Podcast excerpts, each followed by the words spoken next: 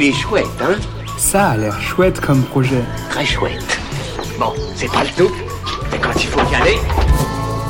Aujourd'hui, je vous parle d'un sujet qui concerne des personnes très précieuses, les mamans, le postpartum. Sous le hashtag Mon postpartum lancé sur Twitter par quatre militantes féministes, des milliers de femmes témoignent depuis le 15 février 2019 des difficultés post-accouchement, un sujet tabou. Et ça, ça fait du bien.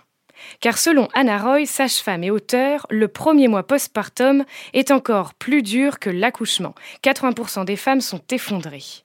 Mais ça, on n'en parle pas beaucoup. C'est l'une des raisons pour lesquelles Eve Simonet a décidé de réaliser le premier documentaire sur l'après-accouchement.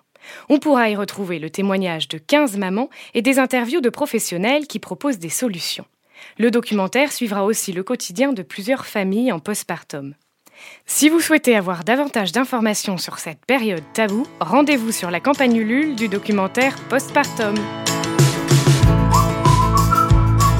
Il est chouette, hein? Il est très chouette ce projet, oui.